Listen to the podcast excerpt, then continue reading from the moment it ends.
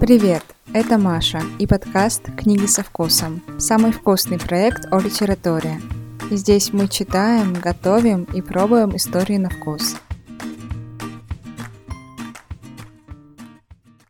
Всем привет! Возвращаюсь с последним в этом году новогодним эпизодом. Сегодня решила вспомнить рождественскую классику и дать несколько свежих рекомендаций – Будут книги с зимней атмосферой, духом Рождества и просто вдохновляющие сказочные истории. Все, что можно почитать на новогодних каникулах и заодно подцепить оттуда пару идей для праздничного стола.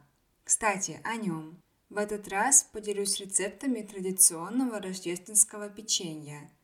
Его принято печь во многих культурах, но у каждой свой рецепт и свое представление о том, что такое печенье – Иногда это и не печенье вовсе. Сегодня рецептов будет несколько, но зачитывать их я не буду, чтобы вы не утомились от моего голоса. Но не переживайте. Все рецепты соберу в так называемую книгу рецептов и оставлю в телеграм-канале, так что не забудьте подписаться, чтобы ничего не потерять. А еще для этого эпизода я поговорила с кондитером Еленой Калмыковой – она рассказала мне кое-что интересное о рождественской выпечке и поделилась советами. Фрагменты беседы с Еленой услышите между моими разговорами о книгах и еде. Обещаю, будет интересно и полезно. Приятного прослушивания. Поехали!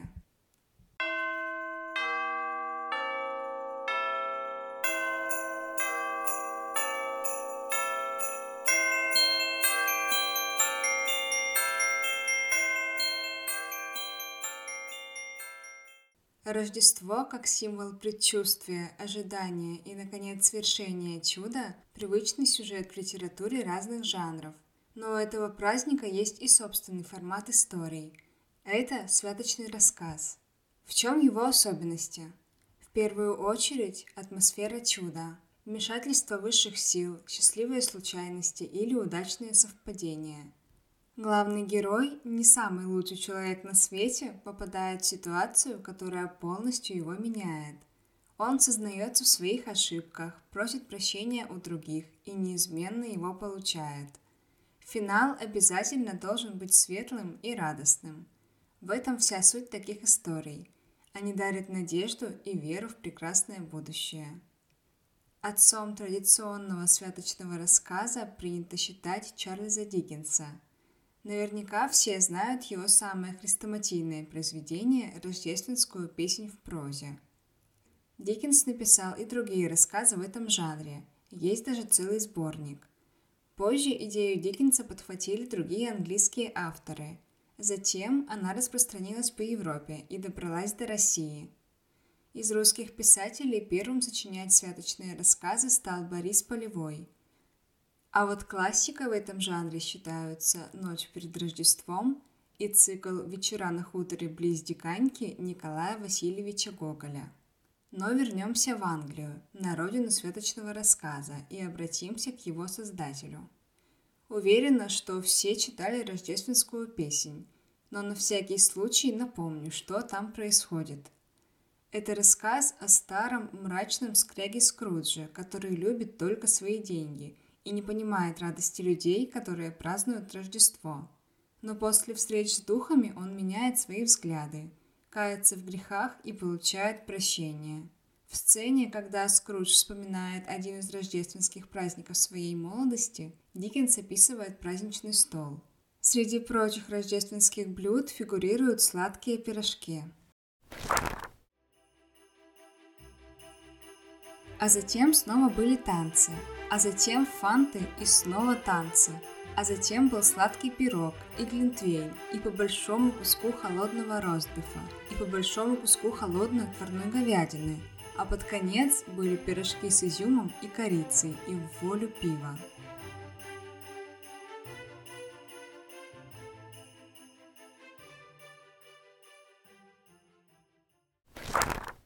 Пирожки, о которых вспоминает Скрудж, это mince pies, Традиционные сладкие печенье-пирожки с пряной начинкой из сухофруктов. Обычно их пекут к сочельнику, но начинку принято готовить заранее. Считается, что чем дольше она стоит, тем ароматнее становится. Mince pies – это не те пирожки, которые лепят руками и выкладывают на противень. Они имеют форму небольших тарталеток и бывают как открытыми, так и закрытыми. Изначально их готовили с начинкой из мясного фарша, но в викторианскую эпоху мясо постепенно исчезло из состава. Сегодня mince pies – типичная сладкая выпечка. Вкус этих пирожков – это вкус английской зимы. Изюм, цитрусовые, много пряностей и нотка ароматного алкоголя. Сухофрукты прекрасно сочетаются все между собой, но особенно если вы хотите подчеркнуть их вкус, если вы хотите, чтобы э, они не сливались в одну такую сладкую массу, важно использовать что-то кислое. То есть э, любое классное блюдо, оно строится на контрастах. Если вы любите контраст, если вы любите не обязательно супер сладкую выпечку, обязательно обратите внимание на а, именно цедру, а не цукаты цитрусовых. Цедрой можно заменить часть цукатов, цедры можно положить в два раза больше, чем в рецепте, тогда э, тот же самый чернослив, например, э, курага заиграют однозначно другими красками. Не ограничивайтесь цедрой лимона или апельсина, кладите лайм, кладите цедру кумквата, тем более, что сейчас эти продукты в сезоне. Кстати, Минспай встречаются не только в рассказах Диккенса, но и во многих других произведениях. От детективов про Пуаро Агаты Кристи до Гарри Поттера и Хоббита. Думаю, время зимних праздников – это хороший повод для того, чтобы освоить новый рецепт вкусняшек и перечитать любимые истории. Я вот так и сделаю.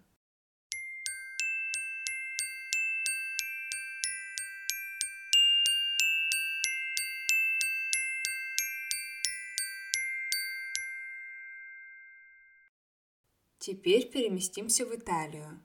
Из-за моей слабости ко всему итальянскому не могу обойти стороной эту страну, особенно когда речь идет о еде. Для этого случая я вспомнила книгу, о которой уже говорила в одном из эпизодов подкаста. Это Ян Кэдлт, роман американской писательницы Мэг Канистры «Проблема с падающими звездами». В первый раз я прочитала ее летом. Не самое подходящее по сезону время для этой книги – Тут события происходят в конце осени и зимой и затрагивают череду ноябрьских и декабрьских праздников, в том числе и католическое Рождество. Но книга от этого читалась ничуть не хуже. Автор прекрасно передала уютную атмосферу осенне-зимнего сезона с теплыми пледами, горячим шоколадом и печеньками, конечно. Мэг Канистра не просто создала сказку, которая снова помогает поверить в чудо, она еще раз напомнила о том, что волшебство не всегда яркое и кричащее. Чаще всего оно прячется в простых вещах, но люди слишком заняты, чтобы заметить его. И какой бы сильной ни была магия звезд, даже она не способна исправить за нас наши ошибки и исполнить все желания. Звезды вовсе не воплощают мечты по щелчку пальцев – они лишь разжигают в людях искру, которая помогает поверить в себя и реализовать мечты. А теперь о еде. В сочельник итальянцы устраивают традиционный пир семи рыб. В меню всевозможные морепродукты. Рыба, крабы, кальмары, устрицы и прочее. И, конечно, сладости. Один из вариантов рождественской выпечки – это пиццелли или сахарное вафельное печенье – Пиццелли считается одним из самых древних видов печенья. Оно выпекалось еще за несколько веков до нашей эры в специальных чугунных прессах на открытом огне. Сейчас же для пиццелли придумали специальные, более удобные электрические вафельницы. Печенье в них получается круглым и плоским. Его украшают глазурью и различными узорами. Пиццели бывают ванильными, но в зимние праздники их традиционно пекут с ароматом аниса.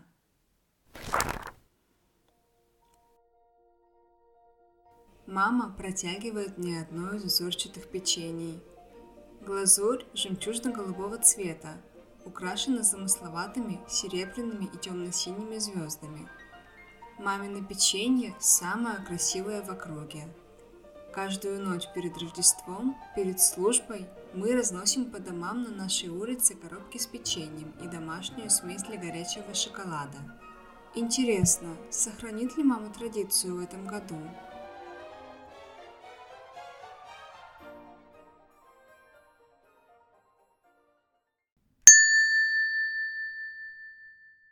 Про итальянские печенья скажу, что они обычно бывают ванильными, но также видела анисовые и, в принципе, других вариаций не заметила. Всегда в вафли, ну или, в принципе, в такого, такого рода выпечку э, классно добавить немножко лимонной цедры, апельсиновой цедры, возможно, каких-то специй. А, но даже просто, если вы не хотите особенно как-то а, выделять какой-то один вкус, а, щепотка соли, щепотка ванили и щепотка лимонной цедры, чуть-чуть совсем, они э, сбалансируют вкус сливочности в этом печенье, в этих вафлях и добавят им какого-то необычного, интересного такого вкуса, но не сильно навязчивого, не сильно лимонного, не сильно ванильного.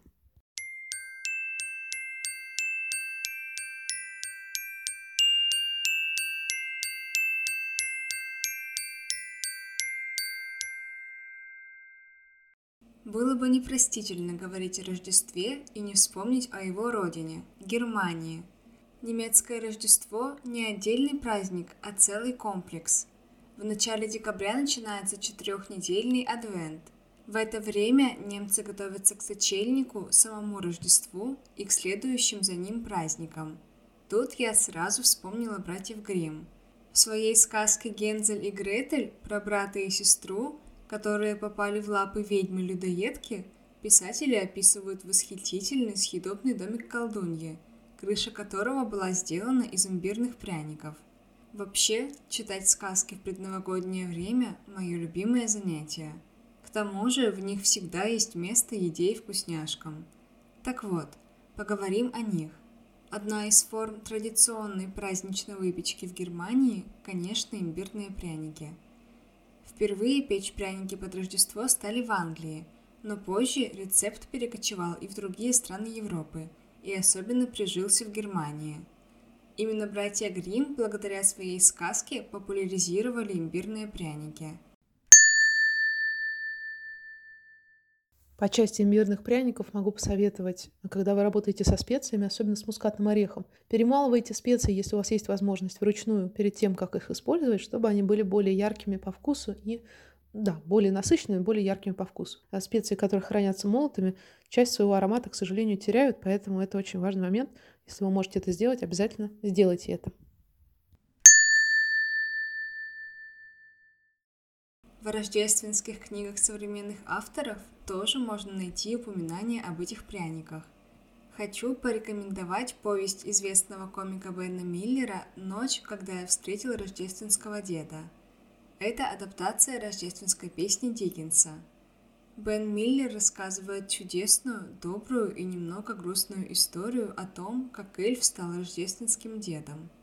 Книга начинается с того, что один мальчик слишком рано посчитал себя взрослым. Он потерял веру в Рождество и его символ и решил поймать того, кто на самом деле кладет подарки под елку.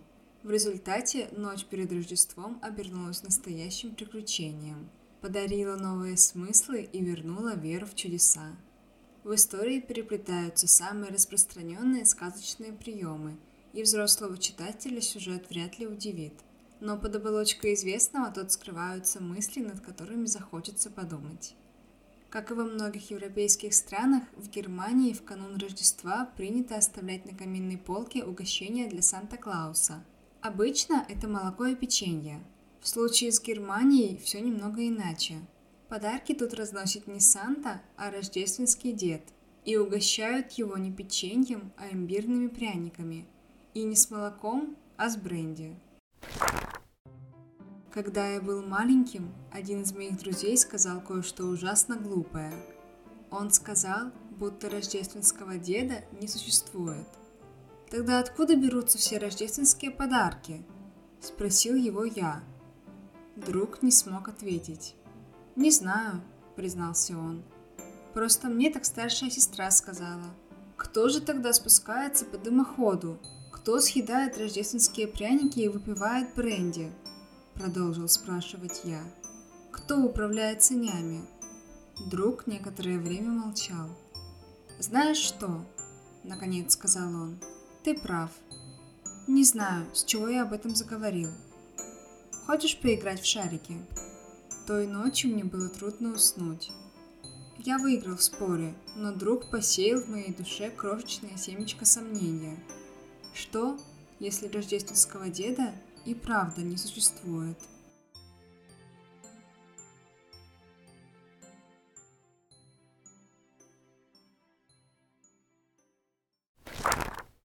Прежде чем продолжить разговор о книгах и еде, хочу рассказать о бесплатном новогоднем марафоне вдохновения от школы креативного письма Creative Writing School.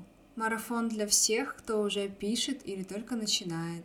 Если вы вдруг остро ощутили потребность рассказать о себе или о чем-то важном для вас, то приходите на марафон.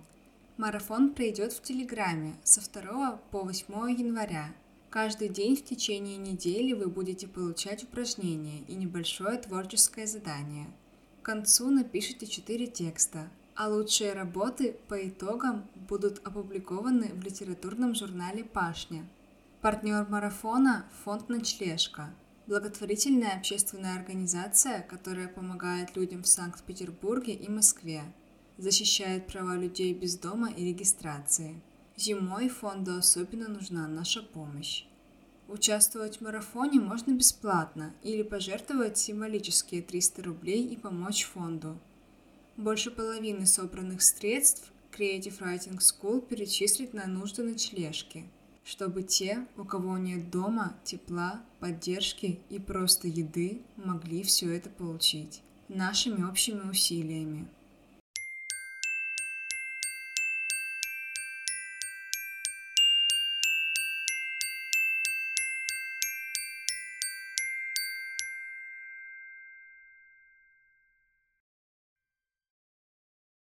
И снова вернусь к сказкам. На этот раз к историям великого датского сказочника Ганса Кристиана Андерсена и его «Снежной королеве». Всем знакома сказка о приключениях Кая и Герды, растревоживших ледяное сердце холодной колдуньи. Есть несколько версий, кому Андерсен посвятил свою сказку. По одной из них он написал историю о своей безответной любви к Йенни Линд, которая воспринимала его как друга. По другой версии, прообразом для Снежной Королевы стала датская богиня смерти, Ледяная Дева, которая пришла к отцу Андерсона перед его смертью. Что из этого правда, можно только гадать. Но сказка Андерсона для меня остается одной из самых зимних и чудесных историй. Автор еще раз напоминает о простых истинах. Вера может двигать горы, Надежда умирает последней, а любовь позволяет творить настоящие чудеса, даже растопить ледяные сердца и слезы. Накануне Нового года, когда потребность верить в волшебство обостряется, удовлетворить ее можно с помощью вот таких старых, добрых, знакомых с детства сказок. Тема еды у Андерсона тоже присутствует, что неудивительно. В стране, где придумали хюге, не могут не любить Рождество – и, конечно, праздничную выпечку.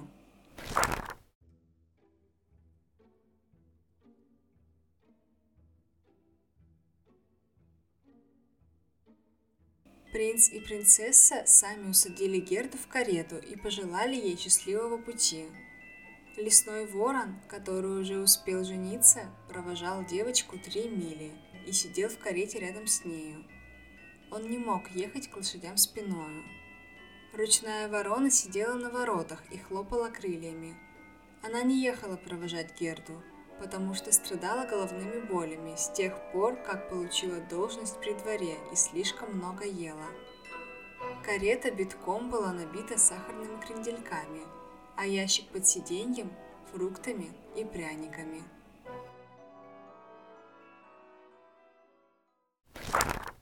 Пряники – понятие весьма широкое – Поэтому, встречая его в русском переводе, не всегда понятно, что хотел сказать автор. Так и в данном случае. У Андерсона речь идет не о пряниках, а о вполне конкретной разновидности датской выпечки с труднопроизносимым названием. В буквальном переводе это означает «перечные орехи». На самом деле орехов в составе нет. По сути, это мелкое песочное печенье с пряностями. Его изюминка именно в размере – в классическом варианте печенье делают очень маленькими, буквально размером с орешек. Причем не с грецкий, а с лесной орех, фундук. Получается пряное лакомство на один укус. Это достаточно старая сладость для Дании. Эм, они достаточно плотные, печенье, с перцем, э, который, возможно, клали туда в изначальную рецептуру, потому что перец был одним из дорогих приправ, одной из дорогих приправ, э, которую клали исключительно на Рождество, в рождественские такие печенья. Со специями связана отдельная история, конечно, потому что специи были не только вкусовым компонентом, но и также консервантом, который помогал сохранять э, продукты более свежими, потому что не существовало холодильников и других методов хранения.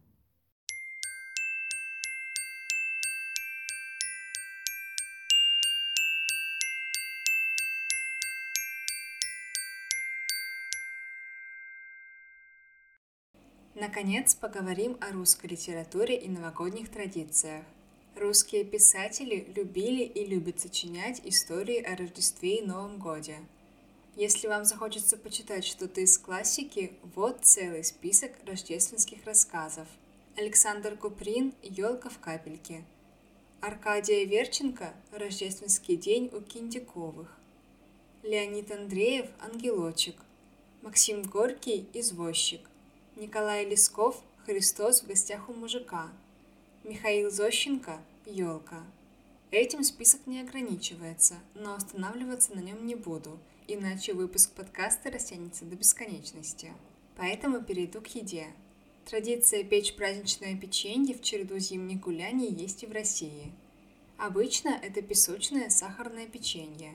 Рецепт простой и знаком всем. Сливочное масло, сахар, мука и молоко – Позже стали добавлять ваниль или ванилин. Наверняка все знают печенье юбилейное. Так вот, это оно и есть.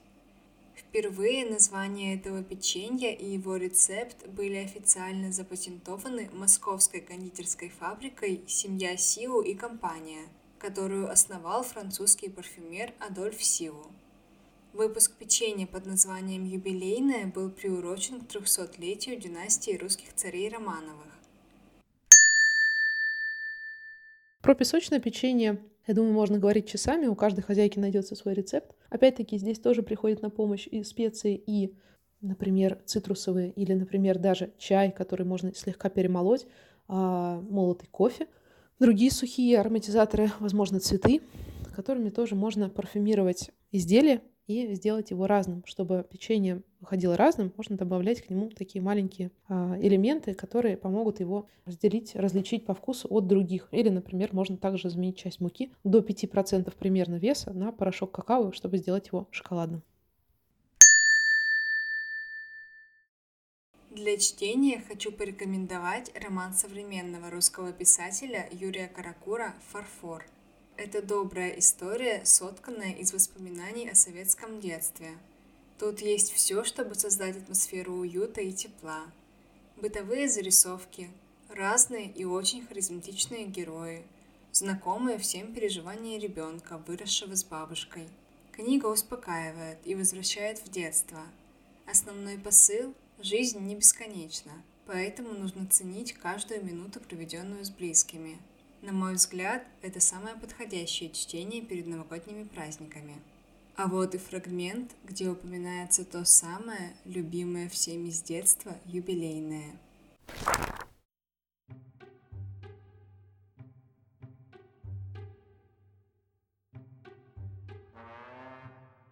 «Ну что, сидеть хорошо», — говорит бабушка, начиная подниматься. Мы все встаем, идем до ворот и обратно. За деревьями виднеются наши дома. Потом решаем, что можно сходить еще раз. Погода хорошая, хоть и холодно. Понятно, что женщины проголодались, потому что снова говорят о еде. Открывают мысленно холодильник и присматриваются. У Веры винегрет с солеными огурцами. Котлеты остались. Бабушка собирается пожарить потасу, а сверху луку. Юрочка любит, и я действительно люблю. Ведьма Настя сардельки из Москвы привезла, 2 килограмма, и приморозила. У нее большой ведьмин морозильник, которому все завидуют. Евдокия не ужинает, только чай и два бутерброда с сыром. И вчера ей так захотелось печенье, что она маслом помазала и соединила. «Это юбилейное?» – спрашивает Вера. «Да», – говорит Евдокия. «Да-да, нет, да», – шутит бабушка. Женщины смеются.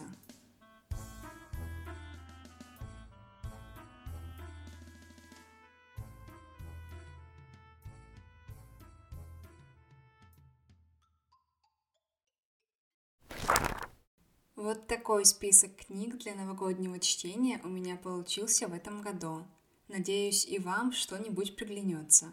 Из всех перечисленных блюд можно собрать персональный праздничный стол или пробовать разную рождественскую выпечку хоть каждый день. На это у нас будет еще больше недели. Так что читайте хорошие книги и ешьте вкусные печеньки. Кстати, еще несколько рекомендаций на тему, что почитать зимой, я написала в статье для портала прочтения. Собрала зимние и очень атмосферные истории, в которых тоже можно найти пару идей для праздничного стола. Ссылку на статью оставлю в описании эпизода и продублирую в телеграм-канале. На сегодня на этом все. Спасибо, что дослушали эпизод до конца. Бегите дальше упаковывать подарки, нарезать салаты, если кто-то уже начал, и дописывать письма Деду Морозу, ну или любому другому, кто точно сможет исполнить ваши желания. Все ссылки, рецепты и рекомендации оставлю в описании выпуска. Не забудьте поставить оценки, напишите небольшой отзыв и расскажите о подкасте друзьям, если они тоже любят поесть и почитать. Это будет ваш самый лучший для меня новогодний подарок. В следующий раз мы услышимся в январе. Точную дату сообщу после каникул. Обо всем напишу в Телеграме. Всем хороших праздничных выходных, Нового года и Рождества. Пока.